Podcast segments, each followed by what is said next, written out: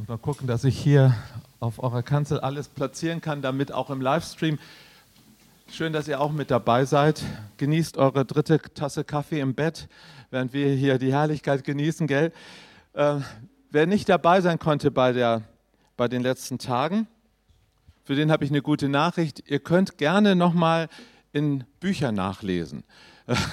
Wir haben ein paar Bücher mitgebracht. Das war das Thema dieser letzten Tage, gehimmelt leben. Einiges davon ähm, steht hier auch im Buch drin, aber natürlich war auch viel Frisches dabei die Tage.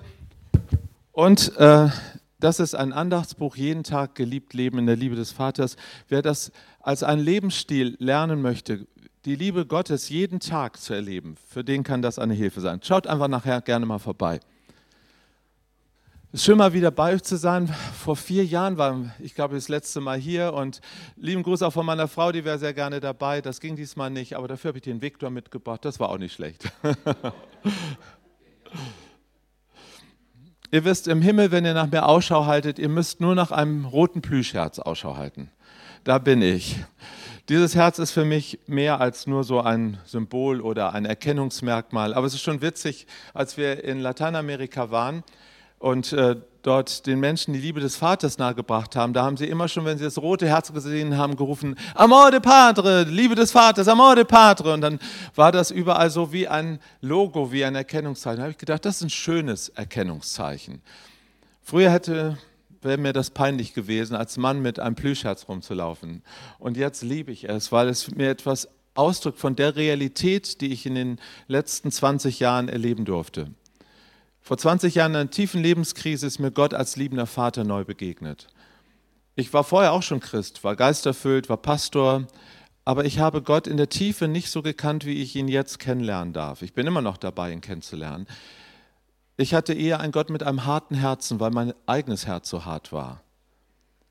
Aber das ist hier ein weiches Herz, das in Liebe schlägt. Und ich bin hierher gekommen, auch an diesem Wochenende, um dein Vertrauen zu stärken in einen guten Gott.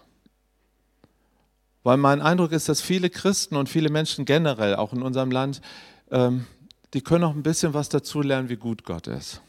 Und ich hoffe auch heute Morgen, dass du hier im Gottesdienst dein Herz jetzt öffnest. Der Lobpreis hat uns schon dabei geholfen, so unsere Herzen vor Gott zu öffnen, dass du empfangen kannst, was Gott heute für dich ganz persönlich an Botschaft hat.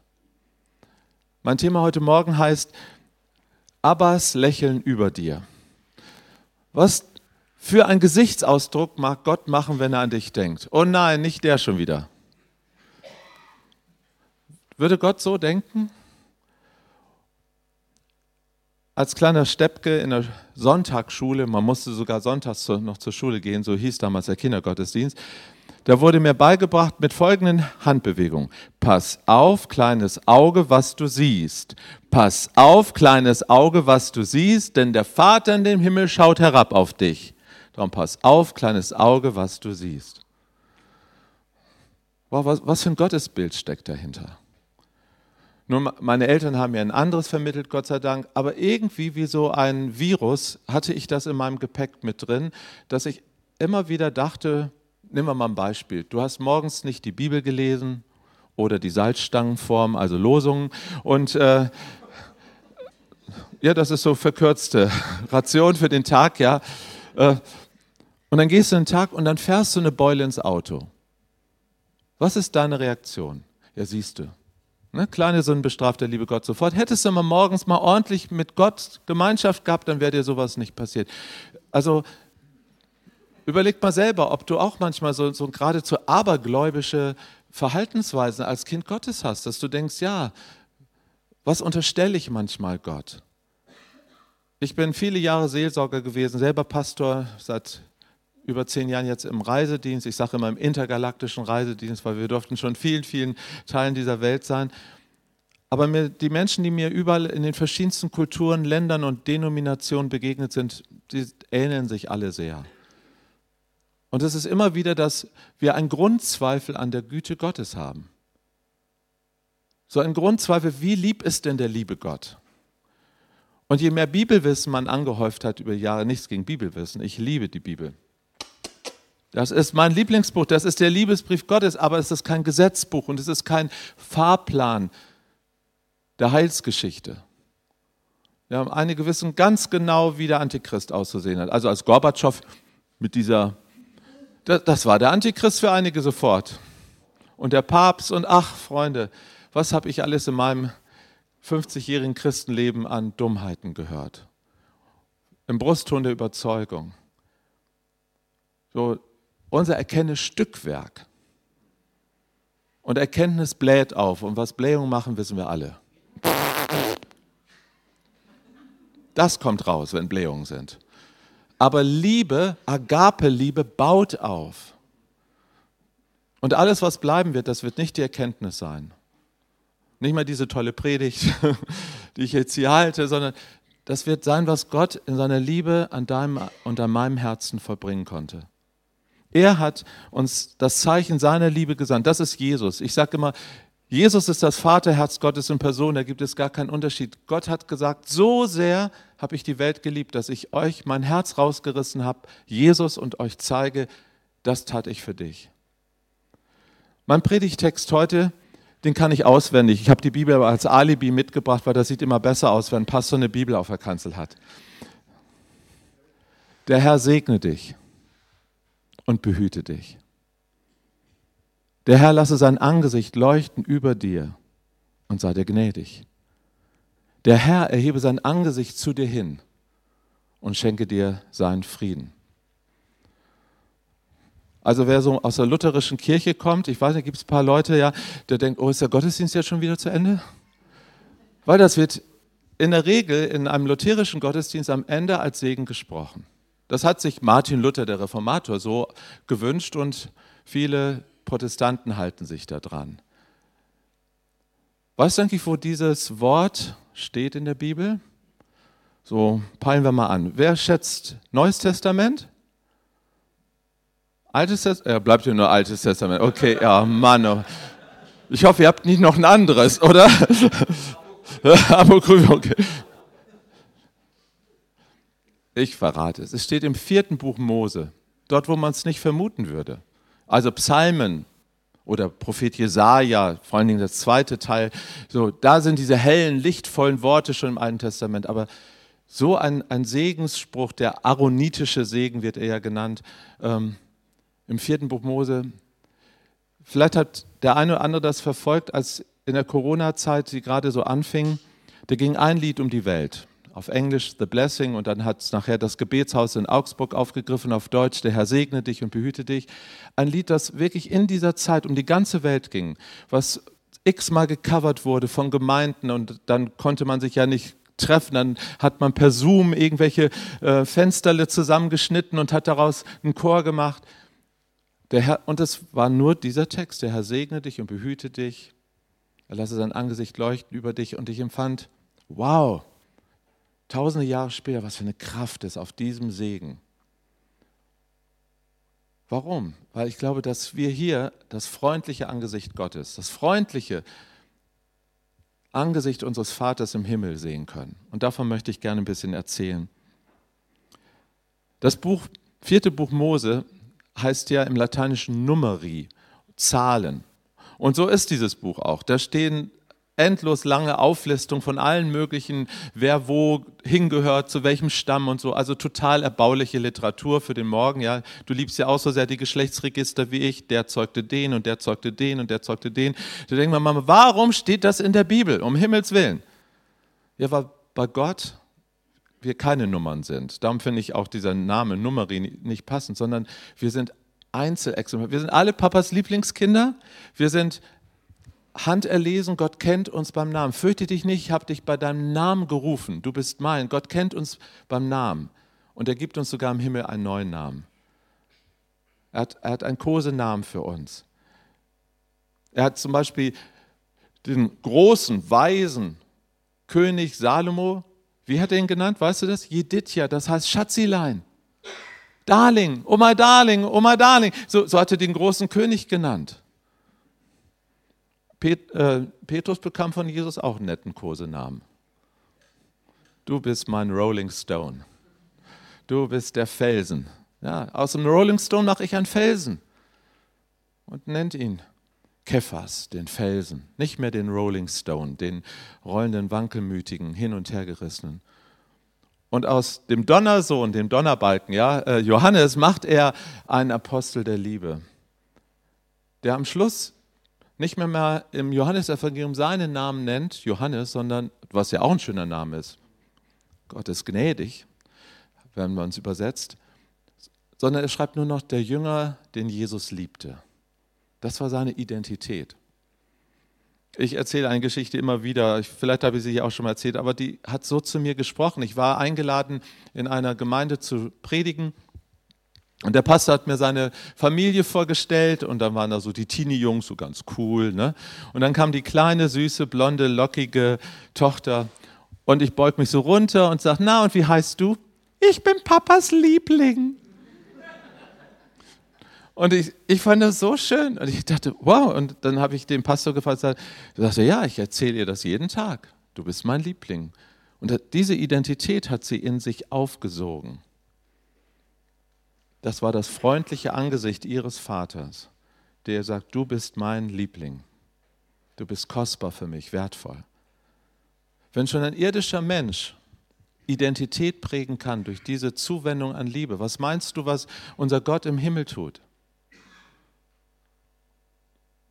Ich habe so viele Menschen kennengelernt, inklusive mein eigenes Herz war lange Zeit so geprägt, Menschen, die aus Angst vor Gott Dinge tun, nämlich Angst vor Strafe. Meine Frau hat sich bekehrt, weil sie nicht in die Hölle wollte. Ist nicht schlecht, aber ist auch nicht gut. Du kannst, wir könnten jetzt hier die Räume abschließen und sagen, hier kommt keiner mehr raus. Ihr müsst mich alle lieb haben. Das wäre ein Gefängnis.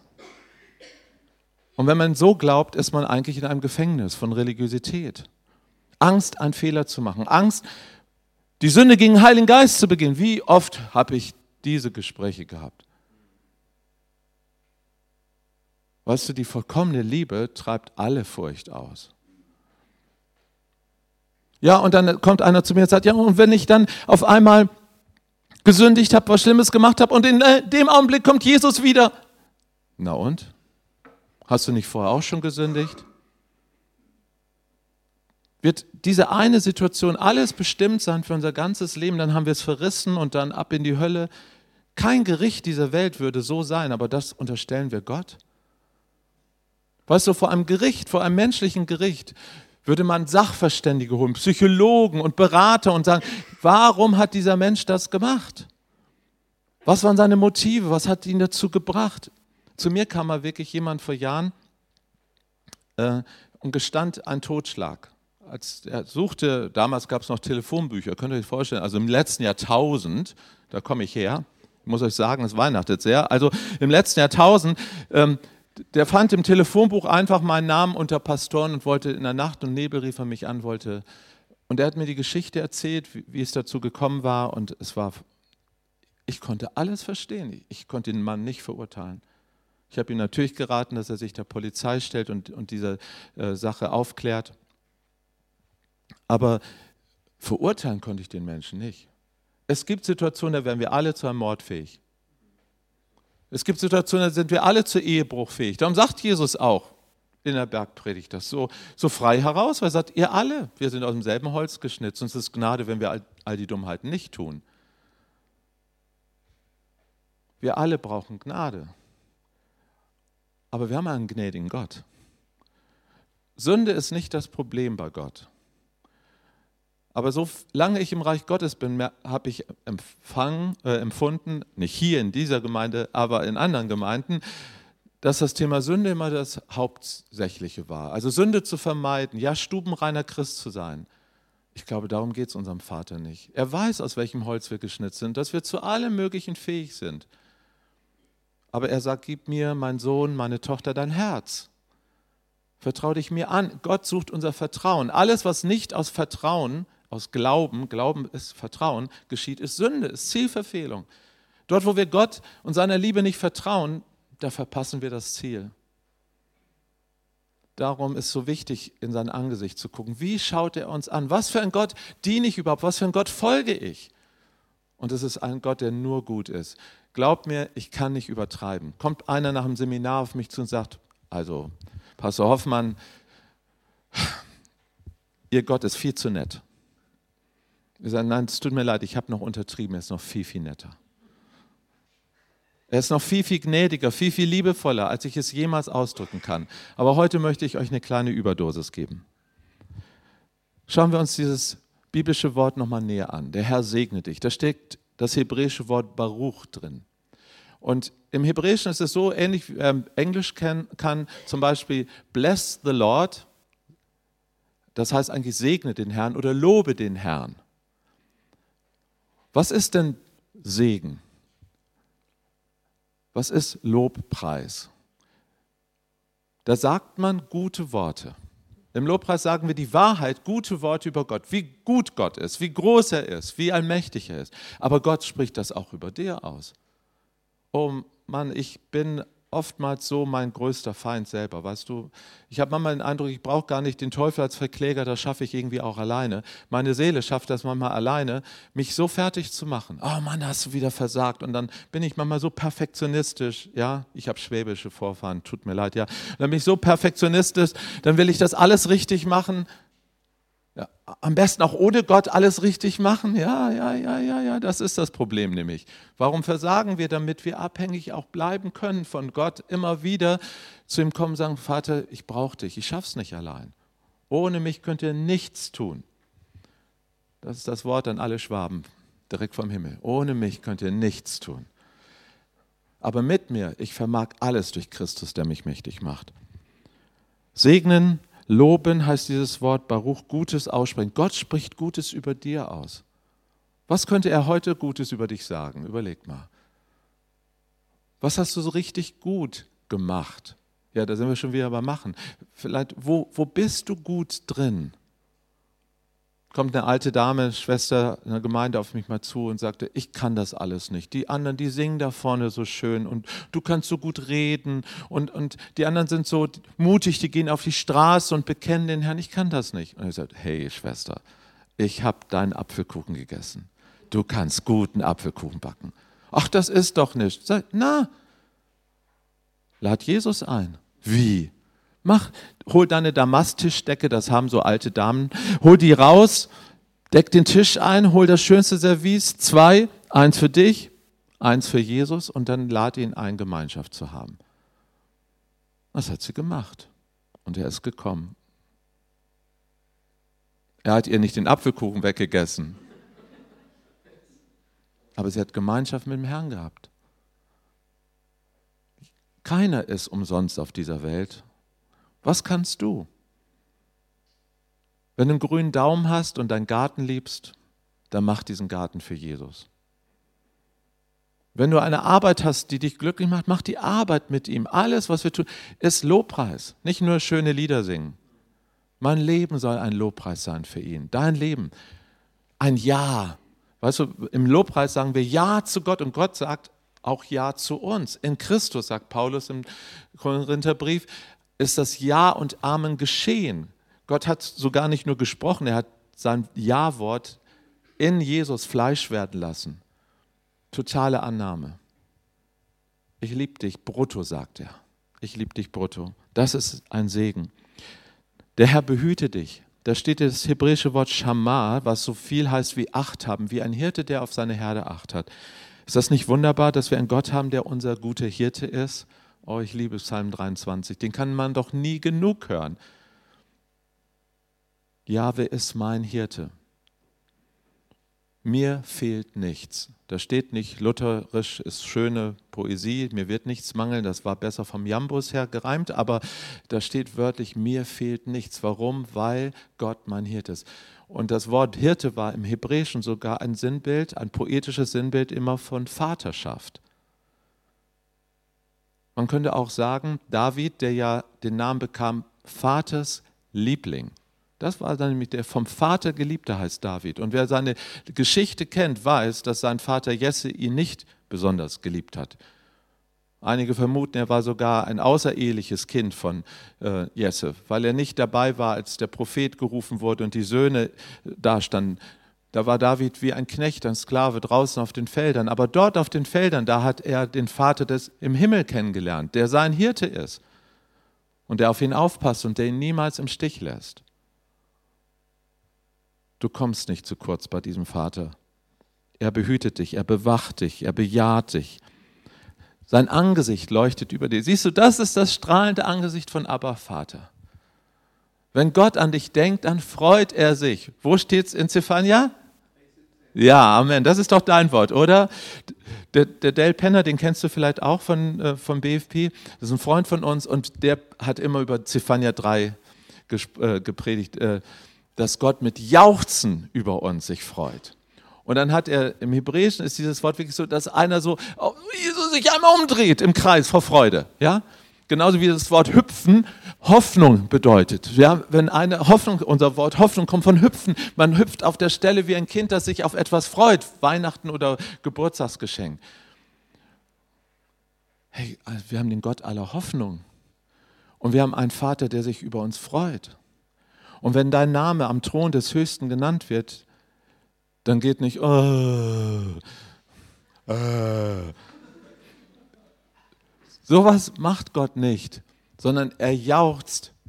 Und du sagst, ja, aber er, er kennt doch mich, er weiß doch, was für ein Loser ich bin, was für ein Versager ich bin, wie oft ich gescheitert bin. Ja, aber er kann voll unterscheiden. Weißt du, ich habe Kinder und mittlerweile auch Großkinder und ich liebe sie, aber manchmal, manchmal hätte ich sie an die Wand klatschen können weil sie Dummheiten gemacht haben. Aber das heißt, das, was sie getan haben, hat mich genervt, aber doch nicht ihr Herz, ihr, ihre Person. Ich liebe sie. Ich würde alles für sie geben. Ich, ich würde als Mensch für sie sterben schon. Was meinst du, was Gott, der ist für uns gestorben aus Liebe, der hat es echt gemacht. Darum, er kann unterscheiden zwischen Sünde und Sünder. Und die Sünder, wir, uns liebt er, dass wir sind seine Kinder.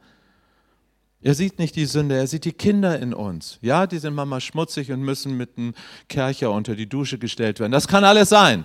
Aber, aber er liebt uns, er liebt unsere Herzen. Darum freut er sich über uns. Da ist Bejahung drin. Sein Angesicht leuchtet. Einem König durfte man nicht ins Angesicht schauen. In den Sprüchen heißt es, dass im Angesicht eines Königs liegt Leben und Sterben. Wie war das? Also normalerweise, wenn eine Majestät damals zu der Zeit eintrat, dann haben alle ihren Blick gesenkt. Oder fielen sogar aufs Angesicht. Das ist das typische Wort für Anbetung im Hebräischen und im Griechischen, nämlich der Länge nach aufs Angesicht fallen vor dem Herrscher. So wurden Könige angebetet. Denkt nur an Daniel, ne? wo äh, Shadrach, Meshach und Abednego, die haben sich nicht gebeugt, die standen da, die drei Freunde, dafür bekam ich immer einen Sonderpunkt in Kindergottesdienst, weil ich die drei Namen auswendig konnte. Ne? Also Shadrach, Meshach und Abednego, die drei Freunde im Feuerofen, die standen da. Alle fielen vor dem Herrscher nieder, nur sie nicht. Sie beteten nicht den heidnischen König an. Sie beteten ihren Gott an. Und deshalb mussten sie in den Feuerofen. Aber da war ein vierter, da war Jesus mit dabei. Komme ich jetzt nochmal zurück. Im Angesicht eines Königs liegt Leben und Sterben. Gott fordert uns als der König der Könige auf, sucht mein Angesicht. Was bedeutet denn das? Er sagt, ihr dürft mir in die Augen schauen. Schau mir in die Augen, Kleines. Ja, such mein Angesicht. Wenn du das Angesicht eines Menschen anschauen kannst, dann kannst du auch sehen, wie, was denkt er jetzt, was empfindet er. Zu Hause in Hannover, wo ich lebe, wohnen wir neben blinden Menschen. Ein Ehepaar, die sind blind seit Kindheit an, haben sehende Kinder großgezogen, sind ganz tolle Leute, sind jetzt schon älter und die haben ein tolles Leben gemeistert mit ihrer Behinderung. Wirklich erstaunliche Leute. So, und dann hatten die mal so ein Dunkelcafé gemacht. Ich weiß nicht, ob ihr das hier mal kennt. Äh, uns sehenden Leuten die äh, Gelegenheit gegeben hat dieser Blindenverein, mal selber im Dunkeln sich zurechtzufinden. Und dann bin ich dorthin gegangen. Dann isst du da im Dunkeln, du siehst nichts, ja, du isst dann Kuchen, du weißt noch, der schmeckt noch nicht mehr. Du weißt gar nicht, was ist denn das? Ist das jetzt äh, Streuselkuchen? Was ist das für ein Kuchen? Dein Auge isst ja mit. Und dann spricht jemand am Tisch, ja, zu wem spricht er denn jetzt? Spricht er zu mir? Spricht er zu jemand anders? Und dann gehst du zur Kasse und bezahlst ja, dann weißt du gar nicht, welchen Geldschein du rausholst. Ja? Aber da, da hatten die dann Hilfsmittel. Aber du weißt gar nicht, was ist für ein Gesicht, ein Angesicht der Person. Lächelt der jetzt? Guckt er muffelig? Wir dürfen wissen, wie Gott über uns denkt. Wir dürfen in seine Augen gucken. Und diese Augen sind voller Liebe. Das sind diese Augen wie Feuerflammen. So wird uns Jesus dargestellt und berichtet und vor Augen gemalt in der Offenbarung. Aber Feuerflammen nicht, die uns vernichten, sondern verzehrendes Feuer der Liebe, leidenschaftliches Feuer der Liebe. Kannst du das einen Augenblick einmal an dein Herz ranlassen? Dass wenn dein Name am Thron des Allerhöchsten genannt wird, dass Begeisterungswellen der Liebe von seinem Herzen ausgehen. Weißt du, wenn ich den Namen Timea sage, das ist nämlich meine Enkeltochter, oh, da schmelzt sich weg wie ein Stück Butter auf einer heißen Kartoffel. Ich sag's euch, ich liebe dieses Kind. Oder Josephine oder Philemon. Das sind meine Enkelkinder. Die, diese Namen sind nicht nur Namen, das ist Teil meines Lebens. Und wenn Gott deinen Namen ausspricht, dann ist es Teil seines Lebens, weil du bist ein Gedanke Gottes. Keiner von uns ist hier zufällig da. Oh, ich habe tausende von Geschichten, wirklich ungelungen tausende von Geschichten in den letzten 20 Jahren gehört, von Menschen, die sagen, ich hätte eigentlich gar nicht hier sein dürfen. Ich habe abgetrieben werden sollen, äh, eine Frau, ich darf die Geschichte erzählen, sie sollte abgetrieben werden. Der, der Mann wollte es nicht, sie war außerehelich geboren worden. Und äh, dann, ist der, dann ist sie dennoch geboren worden, weil sie Frühchen war. Dann ist der Mann hingegangen und hat den Inkubator abgestellt im Krankenhaus, hat sie wirklich umbringen wollen. Und Gott hat sie gerettet und sie ist ein Kind Gottes. Das war natürlich ein langer Weg, dem, dem Vater zu vergeben. Aber sie ist eine wunderbare Frau Gottes geworden. Tausend von Geschichten von Menschen, die bezeugen können, ich bin ein Wunder Gottes. So, und heute bin ich hier bei euch und ich sage euch, du bist auch ein Wunder Gottes. Du wärst gar nicht hier. Meinst du, nur weil dein Papa und deine Mama guten Sex hatten, bist du hier? Freunde, wie viele Menschen habe ich erlebt, die Kinder sich gewünscht haben und keine Kinder bekommen haben? Also wenn an Sex unser Leben hängen würde, dann wäre die Menschheit ausgestorben. Aber mein Leben und dein Leben kommt aus der Gnade Gottes, weil Gott ja gesagt hat, sind wir hier. Natürlich haben unsere Eltern auch ein bisschen mitgemacht, aber, ähm, aber das eigentliche Leben bekommen wir von ihm. Und Gott hat von Anfang an mit einem strahlenden Angesicht über dich gewacht und dich geliebt. Oh, ich muss ich sehen, meine Predigten sind wie die Güte Gottes, sie werden ewiglich, also mache ich jetzt ein bisschen schneller weiter. Chana steht hier. Gnade, ich bin gnädig. Chesed ist so das typische Wort, aber Hannah hat auch eine, Hanna, das Wort Hanna kommt hier daher, eine schöne Bedeutung, Gunst, Gnade als ein unverdientes Geschenk. Weißt du, es ist ein unverdientes Geschenk, sagt Gott. Du kannst dir das nicht verdienen. Und dann geht es weiter und sein Angesicht ist dir zugewandt. Interessanterweise, wir denken so, na ja, unser, er guckt einfach hoch zu uns. Uh -uh. Das Hebräische ist eine Bildersprache. Und, das, und zwar, wenn man sein Angesicht jemand zuwendet, dann will man ihn küssen. Ein Gott, der einen küsst? Ja. Passt das in dein Gottesbild? Ja. Du kennst doch Lukas 15. Jesus erzählt uns, wie Gott der Vater ist. Und der Vater läuft dem verlorenen Schweinejungen entgegen und schlotzt ihn ab. Er küsst ihn ab von oben bis unten. Ja, dass da die Sicherungen der frommen Pharisäer alle durchgebrannt sind, das kann ich verstehen. Weil die haben, das geht ja gar nicht, dass Gott die Sünd, einen Sünder umarmt also, und dann noch küsst, den Bruderkuss gibt, den Vaterkuss gibt. Nein, furchtbar. Und Jesus sagt, doch, ja, genau so ist mein Vater. Als die Erweckung in Wales war, aus der die Pfingstbewegung hervorkam, also ihr sozusagen, eure Vorfahren, ähm, da gab es ein Lied damals, das war so der Hit dieser Erweckung. There's love vast than an ocean. Da ist Liebe so groß wie ein Ozean.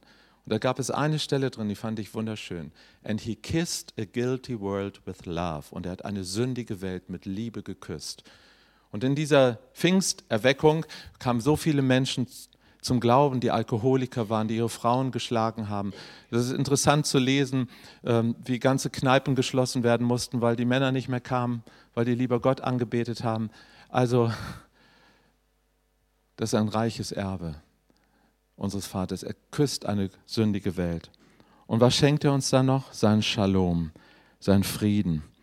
Das ist mehr als ein bisschen Friede, ein bisschen Freude und Eierkuchen. Das ist wirklich ein umfassender Friede, dass alles gut wird. Viktor, bringst du mir mal kurz den Mantel bitte? Ich möchte gerne Ich, ich hätte noch viel zu sagen, aber jetzt, ich komme ja vielleicht mal wieder, ja. Aber danke. Ist alles gut. Vor Jahren hat Gott angefangen, zu meiner Frau und zu mir zu sprechen, hat gesagt, Matthias, es war genau als Corona anfing, das war einfach nur zeitgleich. Matthias, jetzt wirst äh, eure Salbung eine neue Farbe bekommen. Und ich sah dann ganz viel Türkis auf einmal so vor mir. Weil vorher haben wir immer den roten Mantel der Vaterliebe Gottes um die Welt getragen und das rote Herz und auf einmal sagt er Türkis. Und ich sage, Vater, was willst du dadurch sagen? Sag, schau mal, so weit, so blau, so weit wie das Meer, ich liebe es Mittelmeer, ja, wenn du da manchmal so davor stehst und schaust diese weiten Wellen an, so weit wie der Himmel, der blaue Himmel über dir, so weit soll mein Friede die Menschen umspannen. Jetzt wird eine Zeit kommen, wo viele Menschen sehr friedlos werden, keinen Frieden finden, weil die Umstände schwierig werden. Ich wusste damals nicht, was Corona bedeuten wird, dass der Ukraine-Krieg kommt, die Inflation, all diese Dinge, aber es war ja eigentlich schon immer nicht leicht auf dieser Welt. Aber der Friede, den werden wir jetzt noch mehr brauchen, dass unsere Herzen im Frieden, in diesem Shalom eingehüllt sind. Und er hat gesagt, wir sollten anfangen, für Menschen zu beten, für Gemeinden, für Gottesdienste. Und das möchte ich heute machen, auch für euch, die ihr zu Hause zuguckt. Vielleicht schließt du jetzt einfach mal deine Augen und empfängst jetzt im Geist diesen Shalom-Mantel, dass er dich einhüllt mit deinen Lebensumständen, in denen du gerade bist. Vielleicht auch mit körperlichen Schmerzen, die du hast, oder mit inneren Wunden und Schmerzen, wo es dir weh tut. Dann empfang jetzt seine seine Liebe, er ist bei dir. Und er sagt, alles ist gut, denn ich bin bei dir. Und ich spreche dir noch einmal diesen Segen zu. Der Herr, das ist dein Vater. Der Vater segne dich und er behütet dich. Aber der Vater lässt sein freundliches Angesicht leuchten über dir und beschenkt dich mit Gnade unverdientermaßen. Aber dein Vater er kommt, um dich zu umarmen und zu küssen und festzuhalten und dir seinen Frieden zu schenken in jedem Lebensbereich.